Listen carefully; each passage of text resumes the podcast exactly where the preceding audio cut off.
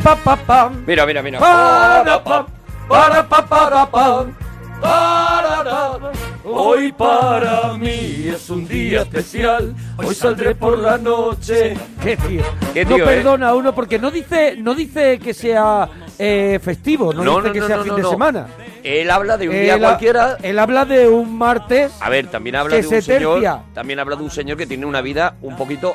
Mm, un poquito aburrida, ¿vale? Porque Ah, vale. dice, es un día especial, hoy saldré por la noche. O sea que- Es un tío que normalmente Claro, está es en su casa comiendo polilla. Normalmente a lo mejor está mirando por la mirilla. Él está, eso que es, hacen los eso demás. es, eso es, Y eso entonces es. dice él, hoy yo sí voy a salir y por la noche. acumulando la tarde atún. Y entonces de repente hoy sale por la noche Y no veas. dice, ¡buah! A mí Hay me parece que es un sitios. pringao. A mí me parece que es Ahí un parece pringao. que es la historia de un pringao, de un que de pringao. pronto se, Se encuentra echa a la calle. se encuentra con, con que está todo abierto. Claro, claro. Con que está todo Dice, abierto. pero que hay bares que te ponen está ahí. todo abierto. Pero esto es una locura. Ahí Rafael, la verdad es que Oh. cómo sabe tocarnos Cómo otra sabe- vez un poquito el corazón. Otra historia más que, que nos verdad, llevamos. ¿cómo nos toca el Hoy es corazón? otra gran noche. Hoy es el regalazo de la parroquia. Todo está oscuro. Hoy es la gran noche de alguien muy peculiar, Oh. muy particular, alguien con un pelo de verdad, Alguien un con pelo uno de los pelos más espectaculares que Oh, yo conozco, vamos. de o sea, los pelos donde donde se podría rodar Fraggle Rock. Sin duda. Yo creo que Un pelo en el que no está descartado que haya vida inteligente dentro de ese es. pelo. Yo creo que si en ese pelo hay vida inteligente, Yo creo que- que igual han, que han- ado- han tomado la decisión Lo que no de no lavarse. Lo que no han encontrado justo es agua como en Marte. Eso es, O sea, eso es, En no- ese pelo puede haber, puede haber a lo mejor extraterrestres, pero no creo que haya agua. Pero debajo del pelo hay una cabeza Sí. prodigiosa. Hay alguien que es capaz de construir mundos que, bueno, ha creado su propio estilo, su propio mundo, sus Un propios universo. personajes, un universo que es el universo ya de, de él, ¿no? Sí, Eh, ha conseguido tener su, sus propios personajes. Pocos- Ve- ves unos, unos segundos de una película de él y sabes que eso está Sabes que filmado. por suya, muy pocos creadores. Luego, evidentemente, habrá películas del que te gusten más, que te gusten menos, pero siempre mantiene ese sello, ¿no? Y eso es muy difícil en un director, ¿no? Eso se, se habla, por ejemplo, de, pues de John Ford, ¿no? Que también le Sí. pasa, que tú ves tres minutos de una película de John Ford dices, vale, hay muchas películas del oeste de todo Sí. lo tal, pero esta es de John Ford, ¿no? Hay, hay una manera de rodar, hay una manera de hacer y eso es lo que configura un autor, ¿no? Y, y el personaje al que le vamos a dedicar esta noche, pues lo mismo que le pasa a John Ford o le pasa a Hitchcock, son, eh, tienen películas mejores, películas peores, pero siempre mantienen esa coherencia, ¿no? Ese universo y es un aunque tío no le salga bien la jugada, interesantísimo. aunque no le salga bien la jugada, sigue intentando plasmar ese, es. ese espíritu, ¿no? Hasta en sus peores pelis, que las tiene muy que las malas, tiene y las diremos. las diremos, eh, tiene, mantiene esa estética, mantiene ese universo, mantiene esas, eh, eh, esas constantes, ¿no? Y de hecho, como ya hablaremos, yo creo que cuando le han sacado de ahí es cuando se le ha visto más perdido y cuando, Sí. cuando se ha visto, bueno, haciendo algo que no es suyo, ¿no? Es, Claro, él ha aportado la estética, pero ya no es solo la estética, es el, el universo, el mundo, el que alguna vez le ha fallado, eh, poniendo además todo de su parte, pero ha fallado. Bueno, vamos a hablar de alguien muy especial. Muy especial, Muy sí, es especial que no es otro que Tim Burton. Tim Burton. Tim Burton. Burton. Burton.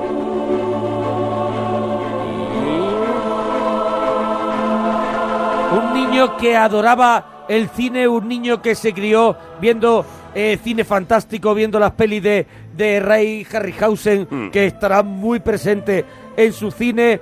Un, un niño que, que no era buen estudiante, pero que lo que le gustaba sí que, sí que en lo que le gustaba, que era, bueno, luego sería las bellas artes, y que tampoco fue fue alguien eso, pero bueno, consiguió una beca que fue Hombre, sí. la beca que le llevó a topar con los estudios Disney. prácticamente, eh, por lo menos hasta que llega a su edad adulta, es prácticamente un autodidacta. O sea, es un tío que decide prescindir de la educación, digamos, eh, establecida del colegio Sí. Pero porque no tiene tiempo para eso, porque tiene que ver muchas películas, leer muchos Leer libros. mucho a Edgar Allan Poe, por Eso ejemplo. es, ¿no? Y, y meterse en ese universo gótico que era el Sí. que a él le fascinaba, ¿no? Ese universo entre el terror, el, las luces, las sombras, eh, la influencia y de... su adorado Vincent Price. Eso es, eso es, la influencia de, de ese cine de los años 50. eh, él se iba a esas matinales donde repetían dos pelis de los años 50 en, en su época, que, que ya no eran los 50, ¿no? Pero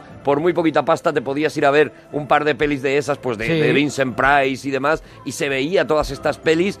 Y, y- y lo que digo, y leía muchísimo también, y escuchaba mucha música también. Es un tío que se ha, que se ha educado a sí mismo, ¿no? Y efectivamente que llega un momento en el que, a base de, de- sobre todo con, con- con su manera de ver la pintura, ¿no? De, de- de dibujar, es cuando consigue una beca en, en la- en las Bellas Artes, ¿no? Y cuando, cuando Disney Cuando se fija en en él. Disney y, y entra, como él cuenta, en un mundo militar. Disney era un mundo militar, donde él descubre que allí hay mucha gente eh, parecida a él. O sea, él siempre había sido un extraño entre muchos y de pronto mm, llega a un sitio donde hay un montón de, de extraños como él que están allí pintando. Era un momento en que todavía estaban los dibujantes que habían pintado Blancanieves y los siete enanitos. Claro, claro, claro. Entonces estaban buscando ese relevo generacional. Él entró a formar parte del equipo que estaba haciendo eh, Top y Toby. Mm.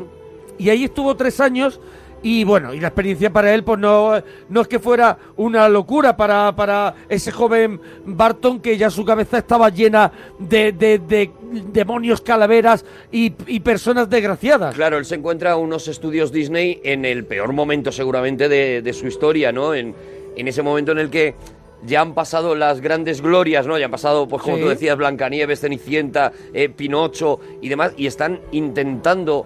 eh, ahí hay una, una clarísima crisis en, en Disney, ¿no? Pues cuando empiezan a sacar estas películas, Robin Hood, este Sí. Todd y Toby, ¿no? Que son, que Bueno, él como que se dices, incorpora a continuación los rescatadores. a, a Tarón y el Caldero Mágico. Tarón y el caldero, el caldero mágico, que ya sí que es una es una eh, obra que él intenta hacer un poquito más suya, ¿no? Porque Sí. ahí, ya, ahí ya consigue un poquito de poder Sí. y en- intenta hacer una, una obra un poco más suya, pero por otro lado, la Disney estaba todavía, pues como tú has Pero dicho, bueno, con esas viejas glorias, ¿no? Eh, en Tarón él cuenta en el libro, en el libro Tim Burton por Tim Burton, que todas las ideas que él aportó a Tarón y el Caldero Mágico, muchas de ellas fueron totalmente sacrificadas Mm. por parte de Disney. O Claro. sea, y él eh, nuevamente estaba frustrado, ¿sabe? Porque él había, había incorporado ya parte de ese mundo, pero Disney y todo eso lo veía raro, ¿eh? Disney no quería salirse de sus parámetros. Claro, esa es la historia, ¿no? Que, que como tú has dicho antes, había, había gente allí desde, desde Blancanieves a la que había que explicarle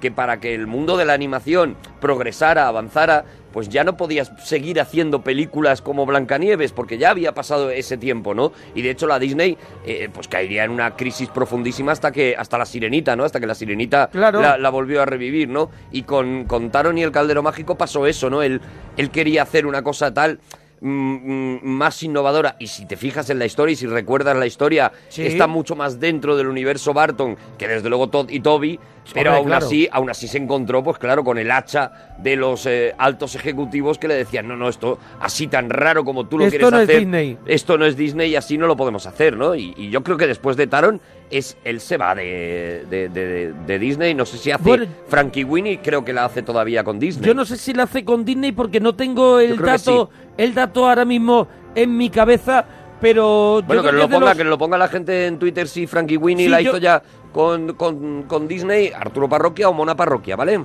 Yo creo que es con Disney que eh, eh, ya le da como una especie de libertad creativa y lo, y le ofrece poder eh, dirigir su- sus primeros cortos, ¿no? No son películas, son cortos y es cuando hace este Vincent, que es el primer corto que hace en homenaje a Vincent Price, Sí.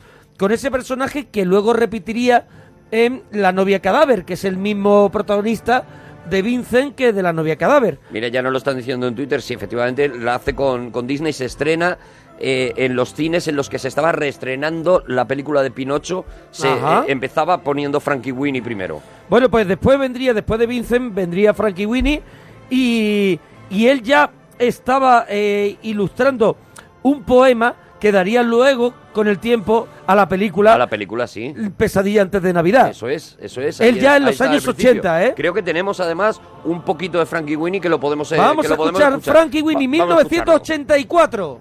Quiero hablar con usted de ese perro. Ya sabe que atropellaron a Sparky. No tenemos perro. Ah, sí, sí, sí, sí. No me importa que tengan otro perro, pero no puede ir por ahí asustando a todos los vecinos. Pero ahora no tenemos perro. Escuche, ¿estará más tranquilo si entro en casa a ver qué ocurre? Sí. Cariño, a lo mejor han sido imaginaciones. Lo que yo he visto no han sido imaginaciones. Ahí está un corto de, de Un corto en 25 blanco y negro. minutos y que, y que luego él ampliaría hasta hacer una, un largometraje, ¿no? Bueno, es un Frankenstein. ¿no? Es un Frankenstein y, y lo hace con el, con el perro difunto, con Sparky, que muere atropellado por, por un coche. Y, y bueno, y hace ese Frankenstein con el perro que al final es un poco semilla de Eduardo Menos Tijeras. También vemos muchas referencias. Claro, bueno, incluso de la novia cadáver, porque eh, a- aquí aparecen algunos ya, algunos personajes que luego podremos ver en la novia cadáver, ¿no? En este corto. O sea, fíjate cómo él tenía ya ese universo metido, esos personajes metidos en la cabeza, ¿no? Y Bueno. como tú bien has dicho, de pesadilla antes de Navidad, claro, que y lo que estamos como, escuchando. y como director y productor llegó su primera película, una película loca, loca, loca, loca, con un personaje que era muy potente, que era Pee Wee Herman, y era la gran aventura de Pee Wee Herman. Yo no hablo con monos, solo los paseo. Piwi, escucha mis razones. Anda. Estoy escuchando. Piwi. Ese nombre es mío, no lo desgastes. ¿Recuerdas la primera vez que vi tu bici? Pasaste por delante de mi casa y yo salí corriendo para decirte lo mucho que me gustaba. Una historia encantadora. ¡Te arrepentirás, Piwi Herman! Bueno, Paul Rubens, que Paul es Rubens. El, el personaje de Wee Herman, le, le ofreció dirigir esta versión de su popular personaje eh, americano. Él tenía un, él tenía como un show en el canal HBO y bueno, hizo la película. Hay una cosa que, que mucha gente no sabe, que After Hours, la película que terminó dirigiendo eh, Martin Scor- Sí. Scorsese, Sí, aquí se llamó Joque Noche. la iba a hacer Tim Burton. Burton, ajá. Tim Burton, que luego pasó a hacerla Martin Scorsese. La habría él- hecho bien también, ¿eh? Sí, Porque le sí. pega también ese delirio y ese, ese universo así semi-inconsciente en el que se vive en esa película. Y, de- y en este momento es cuando le pidió a un guitarrista y vocalista que se llamaba Danny Hellman Mm. que adaptara la música para esta película y es cuando empezó eh, la aventura con, eh, con- bueno que ha dado gloria bendita eh, a las películas de Tim Burton la música de Danny Hellman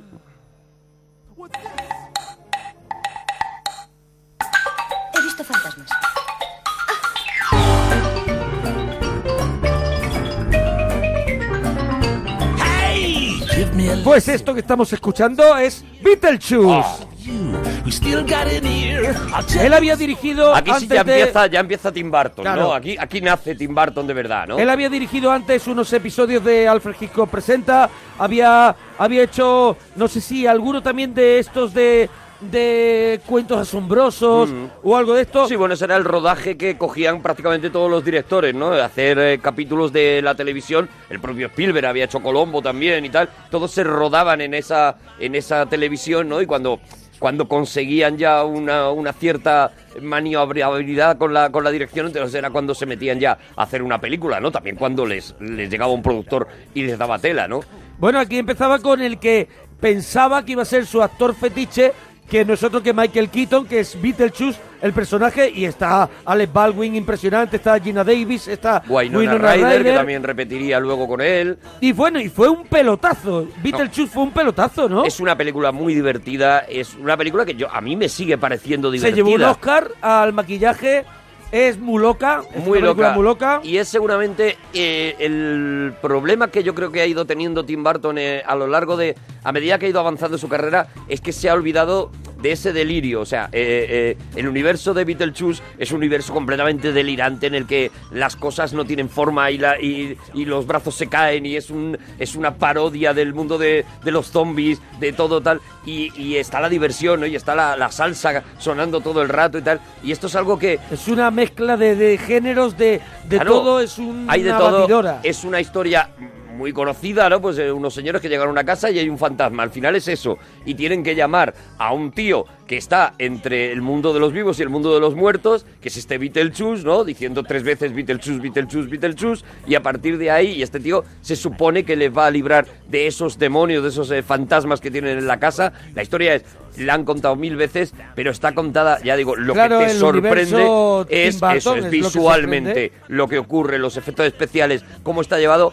y el golferío, ¿no? Michael Keaton está magnífico en esta peli, haciendo un personaje completamente desagradable, un personaje que no, que no lo quieres tener al lado es. en ningún momento y está espectacular. Michael Sí, Keaton, que es un tío que, que en un momento determinado se retiró de, de- de la comedia, sobre todo, ¿no? Y, pero que era un pedazo de actor y es, sigue siendo, ¿no? Porque sigue haciendo cosas. Pero, pero es verdad que a mí Beetlejuice es de las que más me gustan de Tim Burton, precisamente por eso, ¿no? Porque creo que Tim Burton, que a ese universo le pega a tomarse un poquito menos en serio de lo que luego él se ha ido tomando a sí mismo y se ha ido regodeando, ¿no? Incluso cuando ha hecho comedia, ya no ha sabido darle ese delirio, ese, esa risa que tiene Se ha, se ha, eh, se ha mm, hecho muy de Hollywood. Sí, se ha molado. Se ha molado y... Se ha molado, se ha molado. Yo creo que ese es el, el- el gran problema, ¿no? Y aquí en Beetlejuice es, es pura frescura, ¿no? Es, Bueno, pero eh, en el 89, el año siguiente, recibe una propuesta, dirigir una película sobre un héroe. Mm. Era un presupuesto de no te quiero contar y ese héroe... brutal porque Beetlejuice dio muchísimo Sí. dinero. O sea, Sí. Tim Burton se convierte con la con su segunda película ya, 80 que es millones de Beetlejuice. dólares. Claro, Beetlejuice con, con su segunda película se convierte, de repente pasa de ser un, un Mindundi que estaba por allí. eh, eh, Un peluca, un peluca. un peluca, un peluca raro, Peluca. a ser uno de los directores que se tienen en cuenta, ¿no? Y- y a alguien se le ocurre que ese universo que ha visto en Beetlejuice, eh, eh, esa, esa estética que tiene este tío, puede pegar con el universo del superhéroe que se quiere que se quiere adaptar, ¿no? Del héroe en este caso que se quiere adaptar. Bueno, pues el héroe no es otro que Batman. Recuerda lo que le pasó a Johnny Cox. Calma, tronco. Johnny Cobbs estaba mochales y se tiró del tejado. ¿Qué tiene que ver con nosotros? Nada. Pero eso no es lo que dicen. Le atacó el murciélago. ¿El murciélago? Vamos, hombre, eso solo son cuentos. Cayó como un plomo desde un quinto piso y no había sangre en el cuerpo. No jorobes, estaba toda en el asfalto. Yo me largo de aquí. Cierra la boca y escúchame. Ese murciélago no existe. Bueno, pero no debiste amenazar a ese crío, no debiste apuntarle. Vale ya, ¿quieres tu tajada o no? Claro. Pues cállate y muérdete la lengua.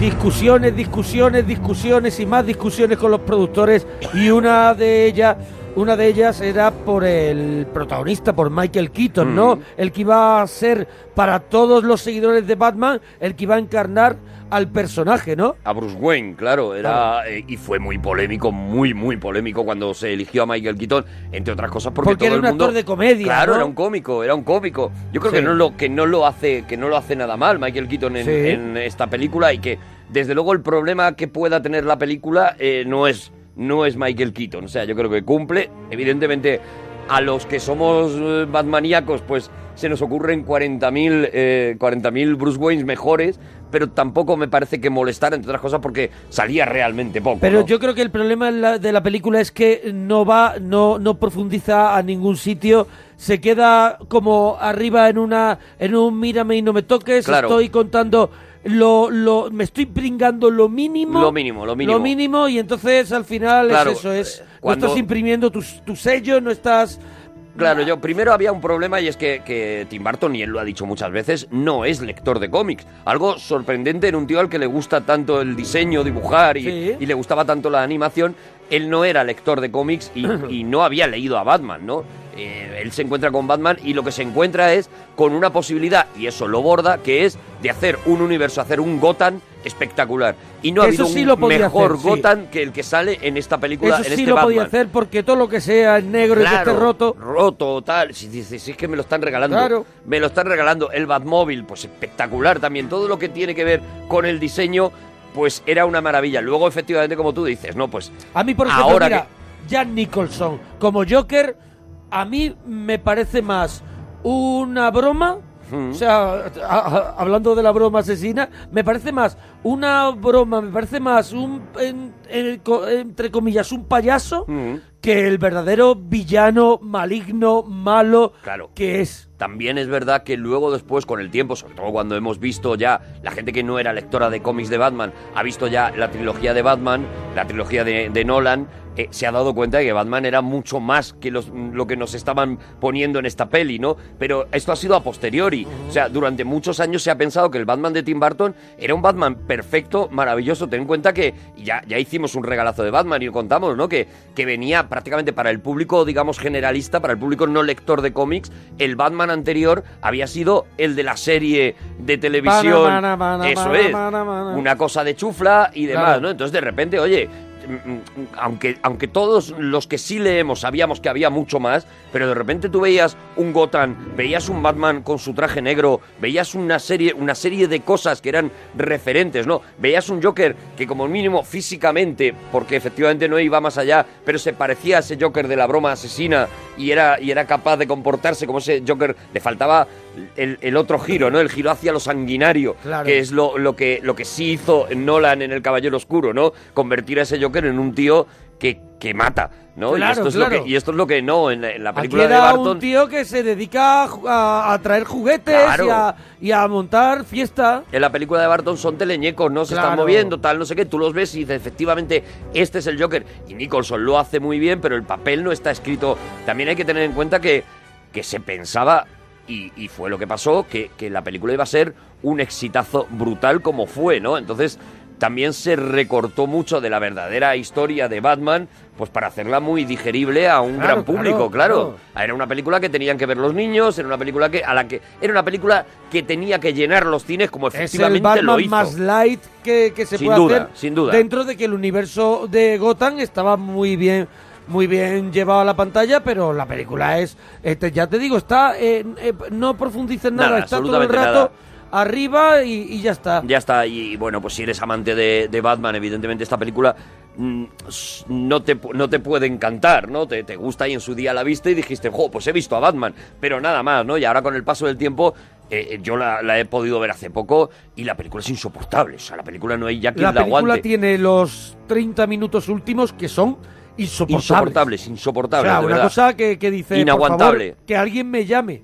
Nos- ¿Sabe? Que alguien no- me llame. Nos pilló bien, pero han pasado los años Claro. y en su momento nos pilló muy bien. Y oye, a nivel de Tim Burton fue un auténtico, un auténtico pelotazo porque se convirtió de repente en el director más taquillero del momento. O sea, la película Batman fue una, una conmoción y todo el mundo fue a ver Batman y la recaudación de esa película fue brutal, ¿no? Pero evidentemente eran dos universos que no tenían prácticamente nada en común y salvo eso, salvo la estética, nada más, porque es, es lo único en lo que lo gótico, nunca mejor dicho, se mezclaba en Gotham y todo lo demás estaba completamente fuera de- del universo que realmente le puede, le puede gustar a Tim Burton, ¿no? Por eso la película no salió bien, ni esta, ni Batman Vuelve, que, que- que es, que es todavía más Batman truñaco. Return, Batman, Batman Forever. Bueno, Batman Forever la produce. Ya es de Schumacher, ¿no? Sí, es de Schumacher, él la produce, él, él es el productor porque él había cerrado una trilogía y lo que hace ya es quitarse de en medio de, de bueno, Batman lo porque lo él- peta, lo peta, Lo peta, vamos a lo decirlo, peta. lo peta, recauda 400 millones de dólares. una locura. Y entonces se va ya a un proyecto muy personal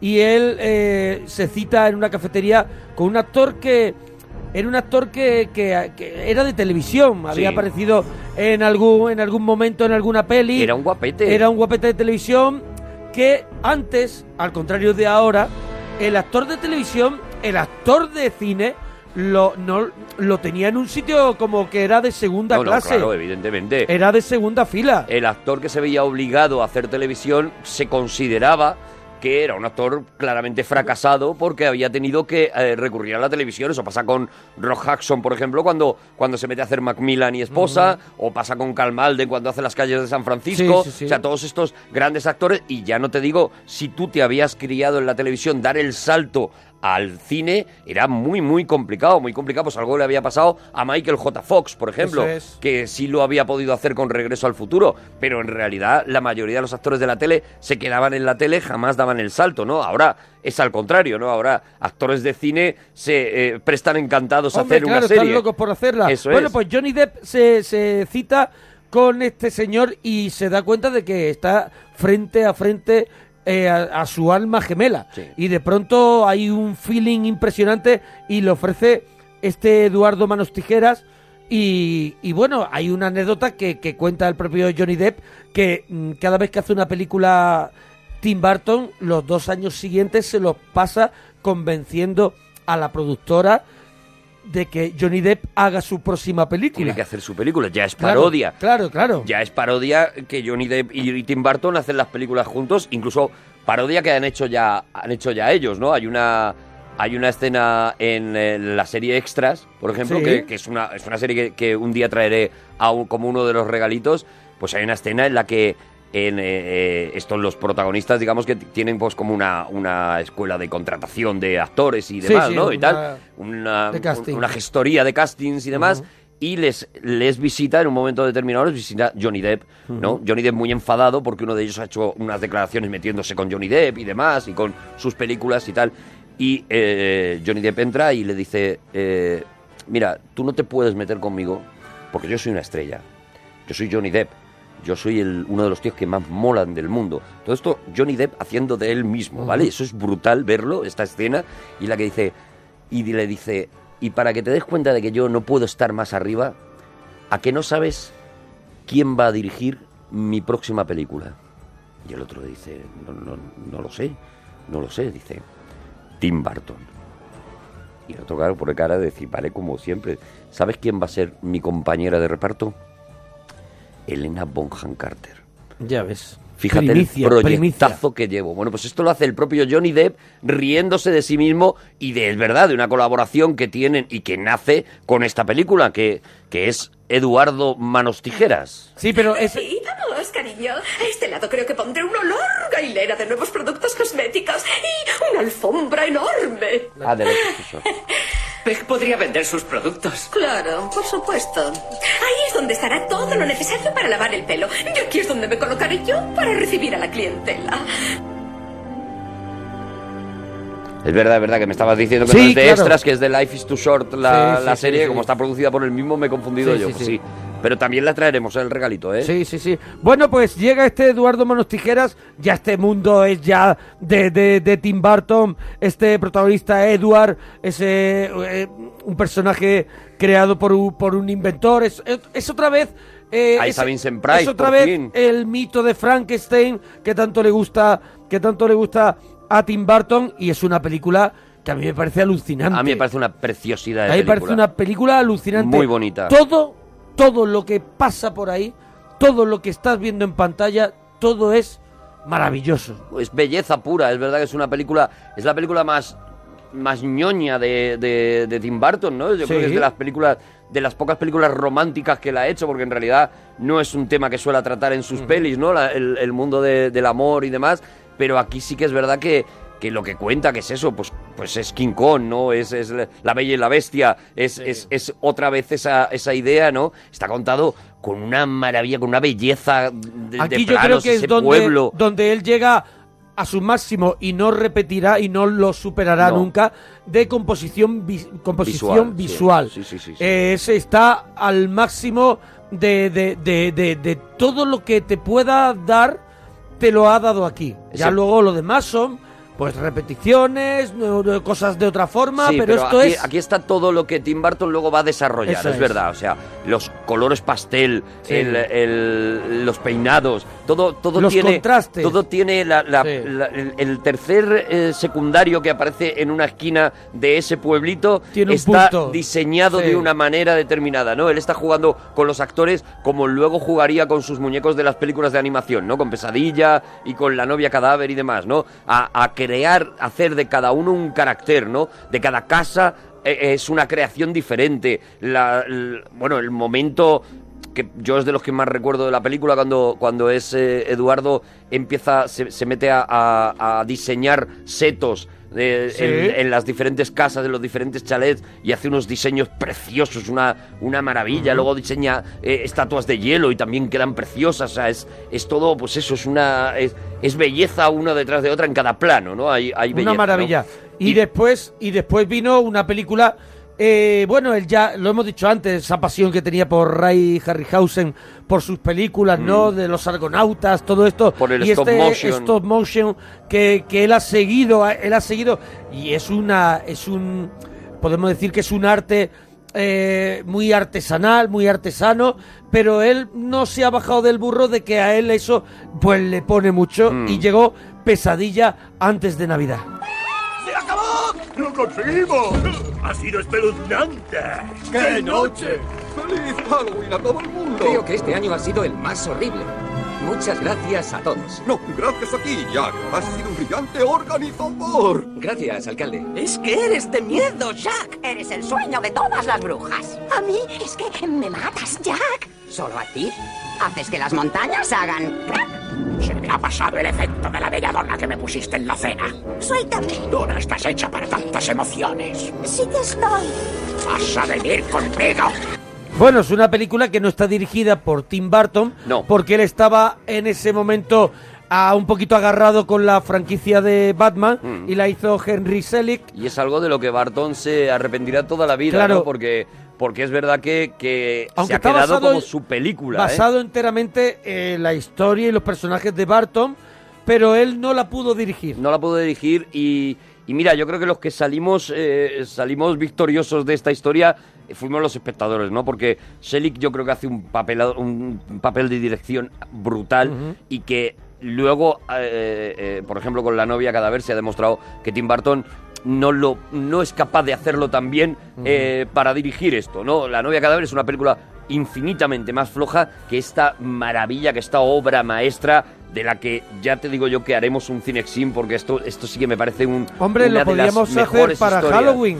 Podríamos hacer para Halloween perfectamente. Ese día antes de Navidad. Pues es una de esas cosas que, que- que- una de esas películas que- que- que tienen magia desde que empiezan hasta que terminan. Una película que ha creado un universo tan fuerte con una única película que tú todavía sigues viendo merchandising merchandising de, de esta una película sola película, vivo, ¿eh? ¿eh? Una sola película y tú- Claro. tú, te- te- todos los años te puedes comprar el Jack O'Lantern, el Todo, bolso todo, de todo. tal, o sea, todo. Se han creado no solamente eso, sino eh, eh, eh, franquicias imitando esto, ¿no? Y ahí están esas muñecas que tienen el aspecto. Eso es, esas muñecas que tienen el aspecto de una película de Tim Burton, Sí, realmente. sí, sí. O sea, esta película rompe completamente eh, eh, un mercado que no se sabía que existía, que es este, este mercado gótico de muñecas rotas, de, de calaveras, tal, y, que, y que lo que te digo, o sea, con una única película, los personajes siguen a- totalmente vivos, siguen provocando, generando merchandising. Yo que soy muy, muy loco de las figuritas, pues una buena figurita de Jack O'Lantern cuesta un pastón brutal y, y genera, y ha generado eso, y ha generado además un rollo de que es una película que hay que ver todos los años cuando Eso llega es, Halloween. Claro, claro, claro. Por nosotros vamos a intentar traerla en el cine sin. Eh, vamos a la siguiente, 1994. Eh, Tim Oye, que estamos, que estamos haciendo el de Sí. un regalito, estamos haciendo un regalazo hoy, homenaje en la, la gran noche de Tim Burton, estamos repasando toda su filmografía y, y, bueno, y contando también qué es lo que, alguna cosa curiosa de, la, de cada una de las películas, ¿no? Bueno, Tim Burton, eh, su afición por ese, por ese cine de ciencia ficción de, de, de, de los primeros años de, de- del siglo. Sí. Eh, y bueno, y ya de Ed Wood, pues era para él, eh, considerado para, para todos el peor director de la historia, y para él era muy, muy, muy especial poder contar la historia de este señor. Lo consiguió. ¿Y con quién? ¿De la mano de quién? Yo creo que es imprescindible la ayuda de mm, Johnny Depp, Sin en duda, este caso, para retratar la vida de Ed Wood. Bueno, tengo que calmarme. Tengo que calmarme. Cálmate. Respira hondo. Relájate.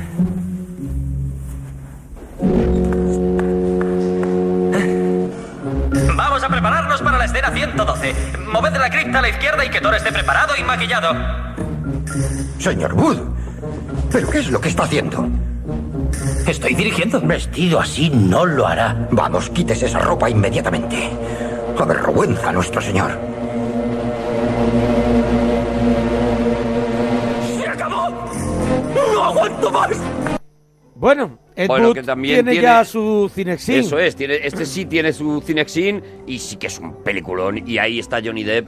Johnny Depp, eh, yo creo que, que lo que lo que ocurre con, con Johnny Depp y con Tim Burton es que encuentran esa manera de hacerlo. O sea, Johnny Depp era un tío que estaba condenado a ser un guapo, como hemos dicho, ¿no? Un guapo que eh, podía dar el salto al cine como guapo, nada más, y lo que le ofrece de repente Tim Burton en, en estas tres películas seguidas, ¿no? En Eduardo Manos Tijeras, en Pesadilla antes de Navidad y en, y en, eh, y- y en esta de Ed Wood, es te voy a dar tres papeles completamente alejados de la posibilidad de que alguien piense que tú Te voy a estás dar en el la cine vida. por ser guapo, claro. Es igual un mismo caso de con DiCaprio, con, con Scorsese Con y Scorsese, Tarantino, ¿no? claro, claro. Que le han que le han han querido demostrar que, Que además- Leonardo DiCaprio es una bestia. Hay un actor ahí, ¿no? Y, Claro. y Johnny Depp es un pedazo de actor que efectivamente nos hemos nos hemos saturado de, de- de esa de, de esas, eh, co- esa forma de hacer cine, entre otras cosas yo creo que porque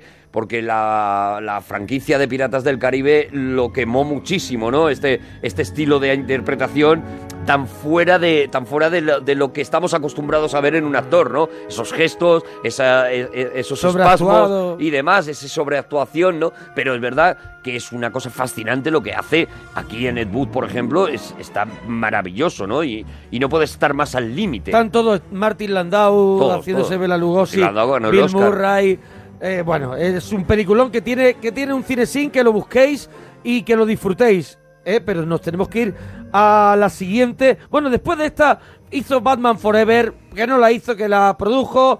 Esa nosotros vamos Nada, a no, pasar un poquito. eh, él lo que, lo que hizo fue eso, decir, mira, yo no voy a seguir con las películas, tengo que firmar la, la, producción de la siguiente porque lo tenía por contrato, pero él se desentiende de ello y mejor de Batman Forever no hablar jamás. Bueno, Nunca. Henry Selick, eh, que ya hizo Pesadilla antes de Navidad, volvió a dirigir eh, James y el melocotón gigante. Mm. Eh, detrás estaba también Barton, la misma técnica de stop motion. También una película preciosa. Una película que no alcanza a el, el- podemos decir, a, a- tan, a las mayorías como, como No, no Pesadilla. llega tanto como No llega Pesadilla. tanto, pero una película muy bonita, Muy una bonita, muy bonita. Preciosa película, una película que si no habéis visto, ponérosla una tarde porque os va a sorprender lo, lo buena que es, lo, lo- lo deliciosa que es esa película. Y con una banda sonora también de, de Danny Elfman espectacular, ¿eh? Bueno, pues llega otra de las cosas raras que de pronto Tim Burton le apetece. Mars Attack.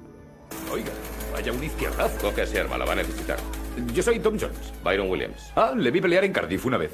¿Sí? Bárbara, Sí, ¿te encuentras bien? bueno, necesito un trago. Júntate conmigo, nena. Tenemos que salir de aquí. ¿Sabe pilotar un avión? Sí, ¿tiene uno? Ella sí. Bueno, aquí quiso mezclar estas películas de ciencia ficción de los años 50 con las de catástrofe, estas tan famosas que es de los 70 como Terremoto y todo eso. Se le pasó el arroz. Y se le fue de las manos con un elenco a lo torrente, lleno de cameos con Jack Nicholson, Pierce Brosnan, Bueno, sale- Michael J. Fox. Sale eh, todo el Tom cine Jones. de aquella época. Tom Jones, que tiene para mí el mejor El momento mejor de la película, sin duda ninguna. Y es verdad que es una de esas cosas de te has hecho tan grande, te has hecho tan grande y de repente se te va de las manos, ¿no? Bueno, eh, los críticos la pusieron de vuelta y media y el público la ignoró. La Com- com- completamente, completamente. Esto es una cosa parecida a lo que le ocurre a, a Spielberg cuando hace 1941, ¿eh? Sí, sí, es sí. una cosa muy parecida. Él se mete en hacer una película que realmente es más grande de lo que él es capaz de abarcar, ¿no? Y después del éxito de Tiburón le dan todo el dinero del mundo para que haga lo que le dé la gana y a él se le escapa de las manos, ¿no? Esto Y- nunca mejor dicho es una marcianada. esto es una marcianada completa. eh, tiene muy poquita gracia. Eso es, te iba a decir, muy para poca mí, de gracia regular. Regular no, No, quedamos para ver Mar Attack No, y por nos favor. reímos. No te Mm, vas a reír. Regular. No te vas a reír.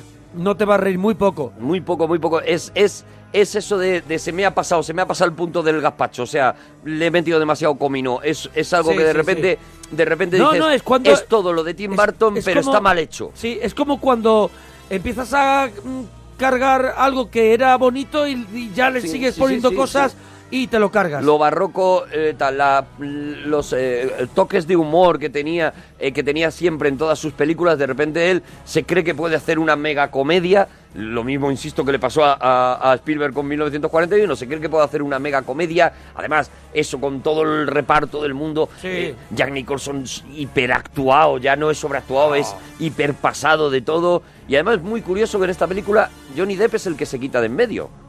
Porque no sale en esta peli. Yo no sé si él mismo, Yo él también no se, lo, sí. se, lo, se lo vio venir. Yo creo que no Yo sale creo que también. le dijo Tim Burton, creo que esto va a estar regu. Sí. No, No te vengas metas. tú que te tengo para Sleepy Hollow, que es la siguiente. No te metas. Del año 99 y que a mí me gusta muchísimo. Hay una aldea en el interior del estado, a dos días de viaje hacia el norte, en Hudson Highlands. Es un lugar llamado Sleepy Hollow. ¿Lo he oído nombrar? No, jamás. Son granjeros en su mayoría procedentes de los Países Bajos. Tres personas han visto la muerte allí en dos semanas. Las tres fueron halladas con la cabeza cercenada. Cercenada. Según dicen, como quien corta un diente de león. Podrá aplicar esos experimentos suyos allí en Sleepy Hollow. Y así podrá descubrir al asesino. Luego le traerá para que se enfrente a nuestra justicia.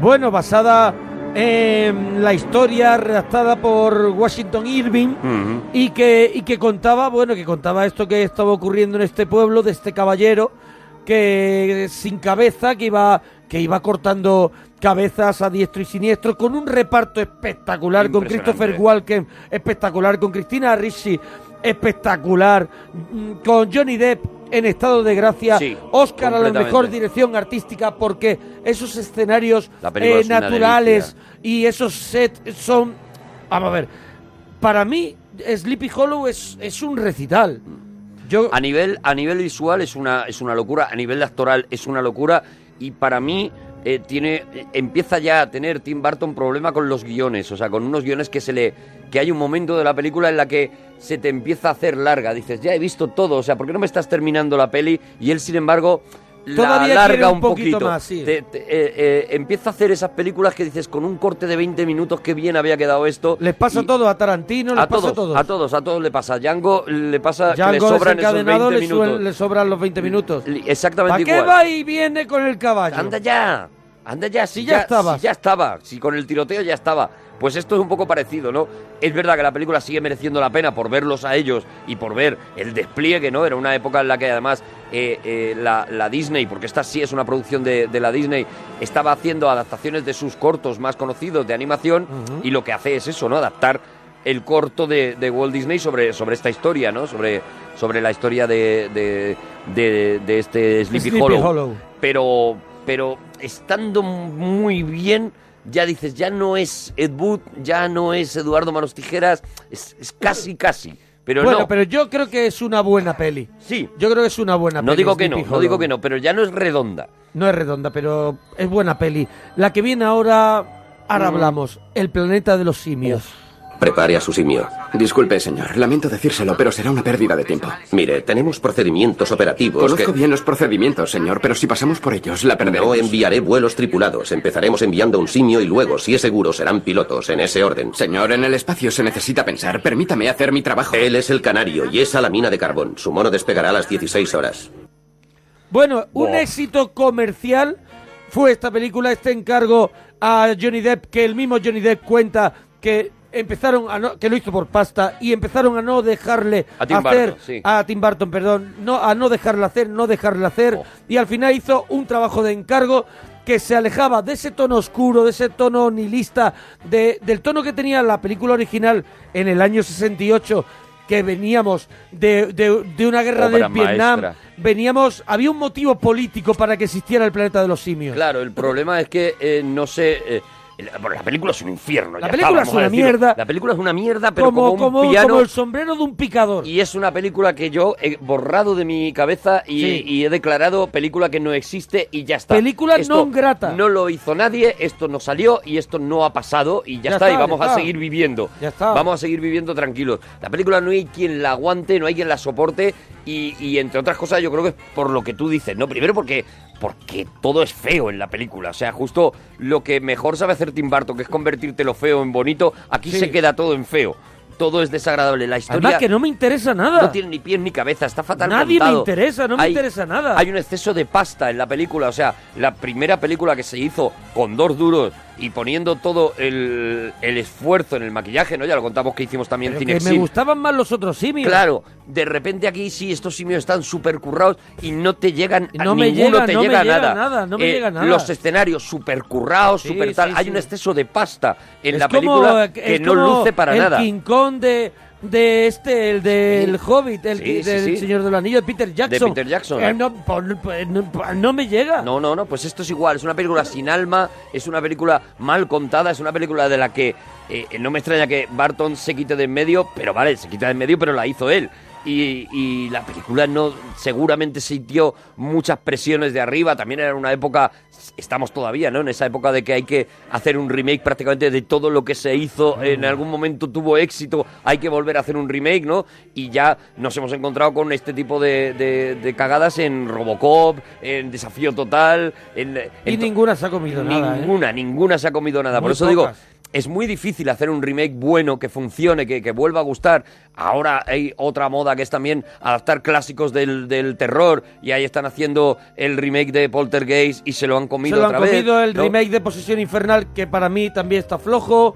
Eh, Han anunciado hasta el del exorcista, que yo creo que hay que tener hay que muchas tener narices. muchísima poca vergüenza. Muchas para narices hacer para hacer el remake, remake del de- exorcista. eso es. Me parece, me parece una, me parece de, de sinvergüenza, ya Eso está. es, de Así sinvergüenza. claro. Así De claro. ladrones, Y de sinvergüenza. ya. Y de ladrones, esto del planeta de los simios, de verdad. o Bueno, sea, pues a continuación se permite hacer una de mis películas favoritas de Tim Burton, si no mi favorita, una película en la que no cuenta con Johnny Depp, pero tiene un elenco obra maestra. artístico impresionante. Es Big Fish. El destino tiene una manera muy cruel de dar vueltas inesperadas. Después de tantos esfuerzos para salir de Ashton, resulta que la chica de la que estaba enamorado se había comprometido con uno de los tipos más cretinos del pueblo. Hay momentos en los que un hombre tiene que luchar y hay momentos en los que debe aceptar que ha perdido su destino, que el barco ha zarpado, que solo un iluso seguiría insistiendo. Lo cierto es que siempre he sido un iluso. Bueno. es una película que, que es un encargo de Disney también, ¿no? Esta película. Y, y es una película que nos gusta mucho y que no es con el universo de Tim Burton. No, no tiene nada o sea, que ver. vamos a ver, hay universo de Tim Burton, pero es colorido. Volvemos a lo mejor a esos coloridos de Eduardo Manos Vuelve a, Tijeras. a- exactamente, vuelve, Vuelve a, eso, a la a luz ese de mundo Eduardo original, fresco. Y luego, sobre todo, vuelve a un guion bueno, un guion eh, completo, un guion eh, currado de arriba abajo para que cada escena sea, sea memorable. O sea, el- y, el- es, y es una historia fascinante de, de este Albert Fine que, que, está que- maravilloso. que cuenta una, una vida, una historia a su hijo que es totalmente mentira para mm, y le, le hace pensar que, que vive un mundo mucho más eh, mm, bonito y lleno de fantasía que el que verdaderamente vive, pero ese niño es tan feliz viviendo eso que cuando va a descubrirlo se topa con que todo es verdad, todo ocurría y se topa con todos esos personajes, ese circo con Danny DeVito, que es maravilloso. Qué bonito, qué bonito. Es, una todo película- maravilla. Es una película que, que evidentemente también tendrá su Cinexin porque es una película que, que tiene que tiene mm, tiene magia y, y- y ya no la ves, como tú has dicho, no la ves como una película de Tim Burton, sino la ves como una de esas joyas que te encuentras de vez en cuando y que dices, esta película se queda ya para siempre, para, para mí para siempre, ¿no? Es un delirio como está Albert Finney, es un delirio como están todos, es eh, el... el- el- cada escena tiene, tiene una sensación de única, ¿no? Las escenas del circo son únicas ya y te, la- y te las quedas para siempre, ¿no? Y como tú dices, ¿no? Es una especie de la vida es bella. eh, eh, eh, c- transformada en, en- en un mundo de fantasía para mí infinitamente superior a la vida es bella o sea me parece que esta es la película sobre la diferencia entre la realidad y la fantasía definitiva de, de- Es que de hemos todas dicho, las que hemos se han dicho hecho pocas veces que la vida es bella es un poco truño. a mí me parece un rollazo Eh, ya lo hemos dicho. Eh, la siguiente era muy complicado. Era un personaje que estaba en la cabeza de todos los niños. Un y lo remake, hizo, además. Lo hizo de maravilla Gene Wilder, ese Willy Bonka. Charlie, la fábrica de chocolate. Queridos invitados, mis respetos. Bienvenidos a la fábrica. Os estrecho efusivamente la mano. Eh, me llamo Willy Wonka. Entonces, ¿por qué no estás ahí arriba? Bueno, no podía ver el espectáculo desde ahí arriba, ¿no, pequeña? Eh, Señor Wonka, eh, no sé si se acuerda de mí, pero yo estuve trabajando aquí en la fábrica. ¿No será uno de esos despreciables espías que intentaba robarme el trabajo de toda una vida para vendérselo a esos parásitos fabricantes de golosinas? No, señor. Entonces, fabuloso. Bienvenidos.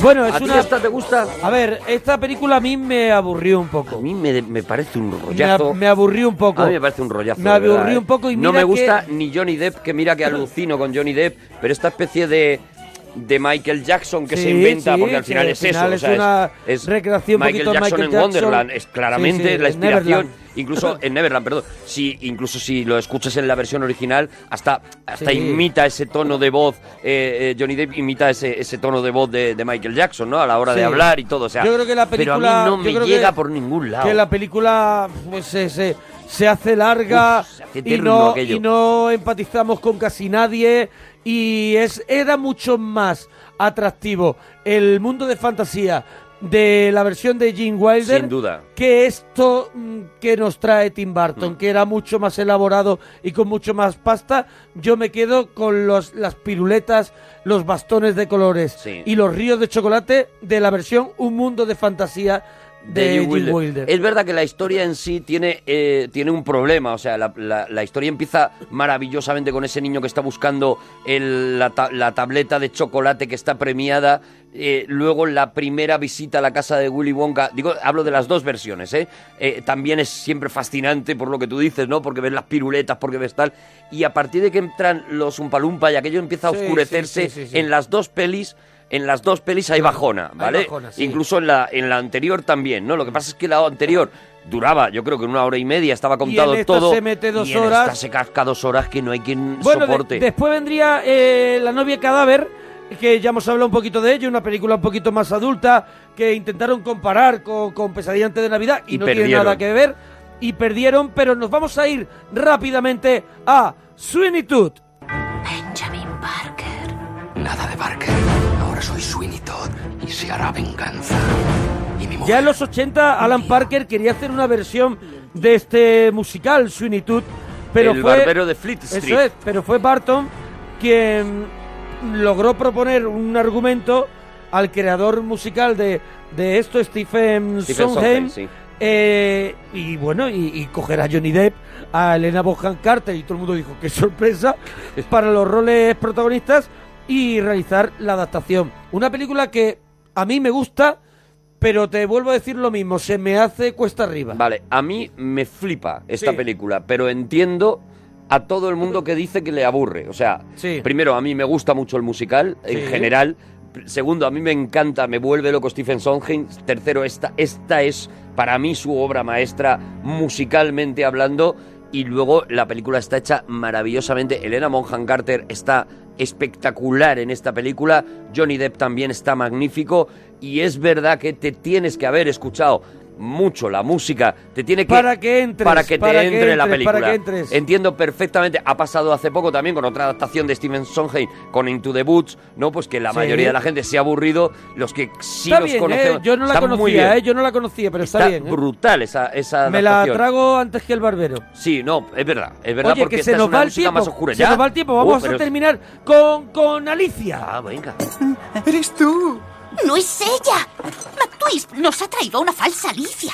¿Una falsa Alicia? Es absolutamente Alicia. Eres Alicia, te reconocería en cualquier parte. Reconozco a este chico.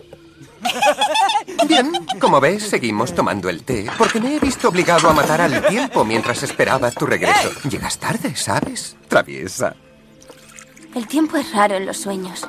Sí, sí, claro, pero tú ya has vuelto y hay que celebrar el día glorioso. Bueno, pues adapta aquí el cuento infantil de, de las aventuras de Alicia en el País de las Maravillas. Que también me da un poquito igual, la que verdad. me da a mí un poquito igual, pero que fue un pelotazo. Bueno, pero mira, oye, de un director que puedas decir de seis películas suyas que son maravillosas, claro. yo creo que ya estamos ante un tío que se merecía un regalazo, que se merecía una noche especial. Lo importante de Alicia que fue la técnica de 3D, Sí. que está muy currada, Muy y si lo es ves verdad. en 3D y si lo ves además en los cines estos... En los IMAX. En los IMAX Ya, lo locura. Y que bueno, y que a mí me da un poco igual. Y a mí me da muy igual, Me es da un verdad. poco igual. Pero funcionó, fue un éxito. Y bueno, y habrá que esperar a ver qué hace con Dumbo, que es Luego vendrían uno de sus sombras proyectos. tenebrosas De la que no vamos a hablar. De la que no vamos a hablar y, y Big Eyes. Oh, Big Eyes. Bueno, pues que volveremos mañana. Venga, adiós, bonito.